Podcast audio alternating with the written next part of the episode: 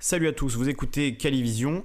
La conférence sur le financement des retraites patine, comme nous le dit euh, Lacroix dans cet article. La CGT, le MEDEF, Force ouvrière, personne n'est d'accord, euh, personne ne veut de ce texte, personne ne sait comment le financer, tout le monde se rejette la faute. Euh, vous avez différents articles que je vous mettrai dans la description. Verrier prédit le naufrage de la conférence de financement. Euh, Geoffroy Roux de Bézieux, patron des patrons donc euh, du, MEDEF, dit sans équilibre financier, je m'opposerai à la réforme des retraites. Donc même le MEDEF n'est pas d'accord. Euh, on a la CGT qui a, déposé un ultimatum avant de se retirer de cette conférence de financement qui va durer jusqu'à avril, donc on, on, va en reparler. C'est pour dire que voilà, cette réforme des retraites personne n'en veut. Le pays euh, est dans un mouvement social profond depuis plusieurs mois maintenant. Mais ce dont je voulais vous parler, c'est cette réponse qu'a fait Sibeth Ndiaye. Vous le savez peut-être, euh, la porte-parole du gouvernement répond aux questions euh, sur Twitter, questions des, citoyens. Et donc quelqu'un lui a posé cette question, pourquoi refusez-vous un référendum sur la réforme des retraites? On va écouter sa réponse et on va la décrypter et, et voir qu'effectivement, on essaye de nous mener en bateau. Je vous laisse écouter donc euh, sa réponse qui dure une minute. Il y a une petite musique insupportable derrière, donc essayez de, passer outre. Euh, on va l'écouter et on, décrypte ça juste après. Bonjour, bienvenue dans cette nouvelle édition de Ask PPG. Cette semaine, je vais répondre à quatre questions qui sont euh, issues comme d'habitude de tous les réseaux sociaux, Facebook, Twitter et Instagram. Le projet de loi de réforme des retraites, c'est un projet de loi qui a fait l'objet depuis euh, deux ans de beaucoup de concertations. Ces concertations, elles ont eu lieu bien sûr avec les organisations syndicales, les organisations euh, patronales. Elles ont aussi euh, eu lieu avec les Français à travers une consultation citoyenne numérique sur Internet.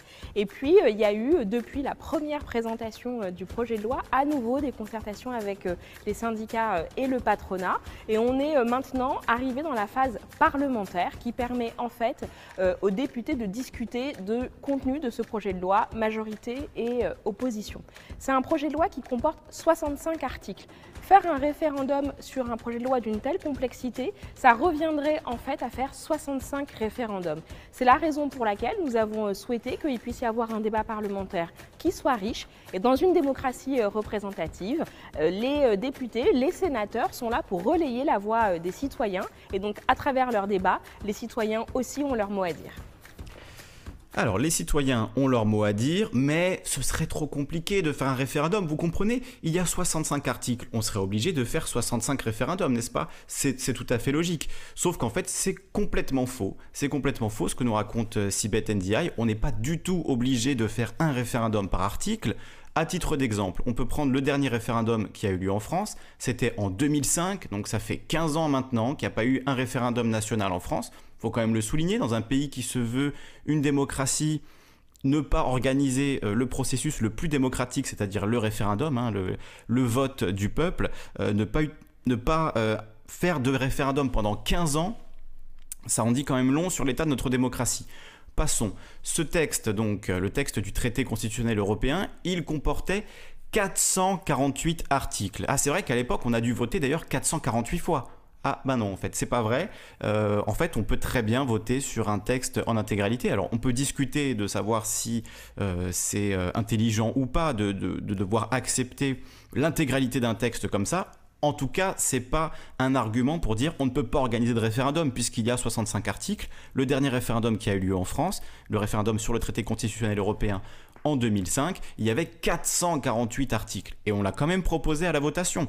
Les gens ont voté non, et ensuite on s'est assis sur leur vote. Mais ça, c'est encore une autre histoire qui, pareil, euh, en dit long sur l'état de, la démocratie en France. Donc euh, voilà, 448 articles, on n'a pourtant fait qu'un seul référendum. Donc quand elle nous dit il faudrait organiser, euh, il faudrait organiser 48 référendums ou 65 euh, référendums parce que on, a 65 articles dans le texte, qui en plus a été discuté en amont avec les syndicats et les patrons, etc.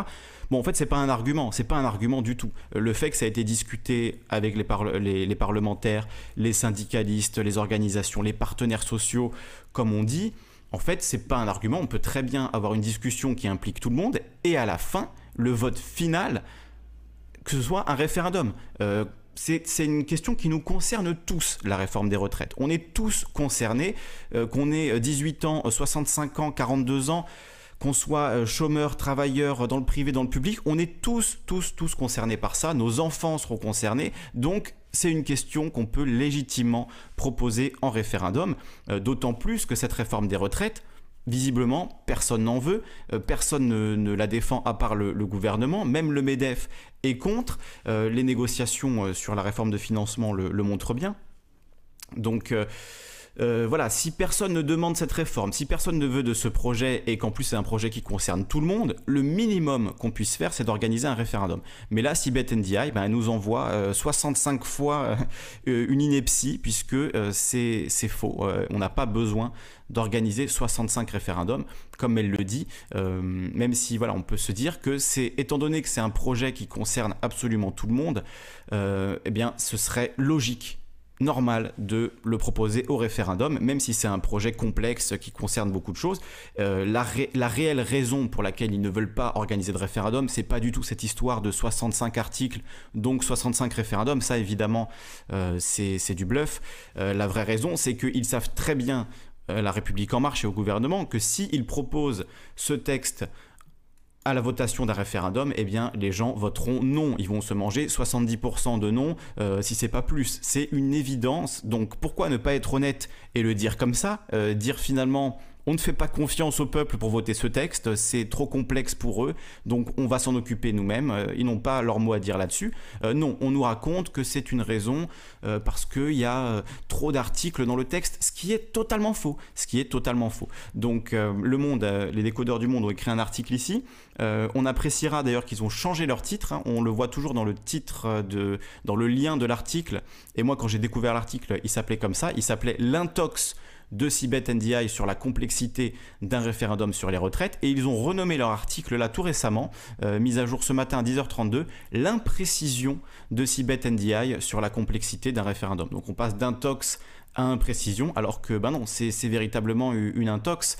Euh, je ne sais pas si on peut parler de mensonge, mais en tout cas, euh, c'est c'est une forme de manipulation, quoi. Nous dire, euh, bah, on a pensé à faire un référendum, puis on s'est rendu compte qu'il y avait trop d'articles. Arrêtez, arrêtez. C'est là, on se fout de notre gueule littéralement. Ils n'ont jamais envisagé de faire un référendum sur cette euh, réforme des retraites. Ça n'a jamais été le cas.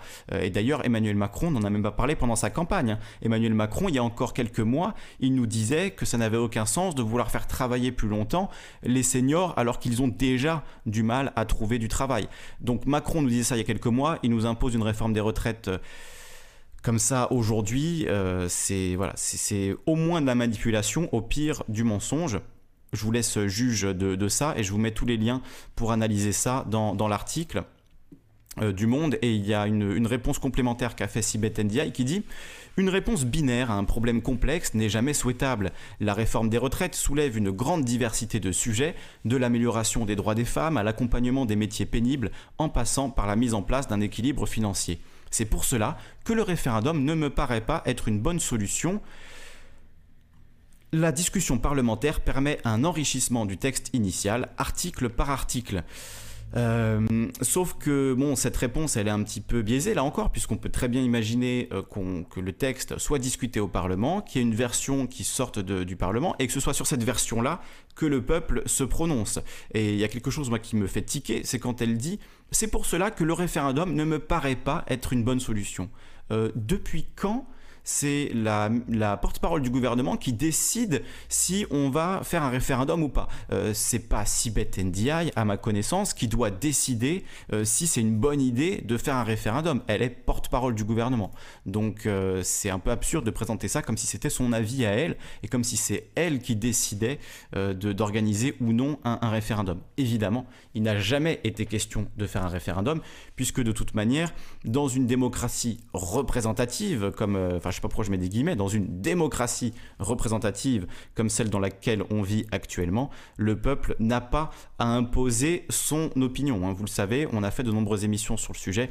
Tous les liens sont dans la description euh, pour euh, ce qui est de l'analyse de la réforme des retraites et euh, de l'analyse de la démocratie et de vos propositions d'ailleurs pour une vraie démocratie. Je vous mets les liens dans la description.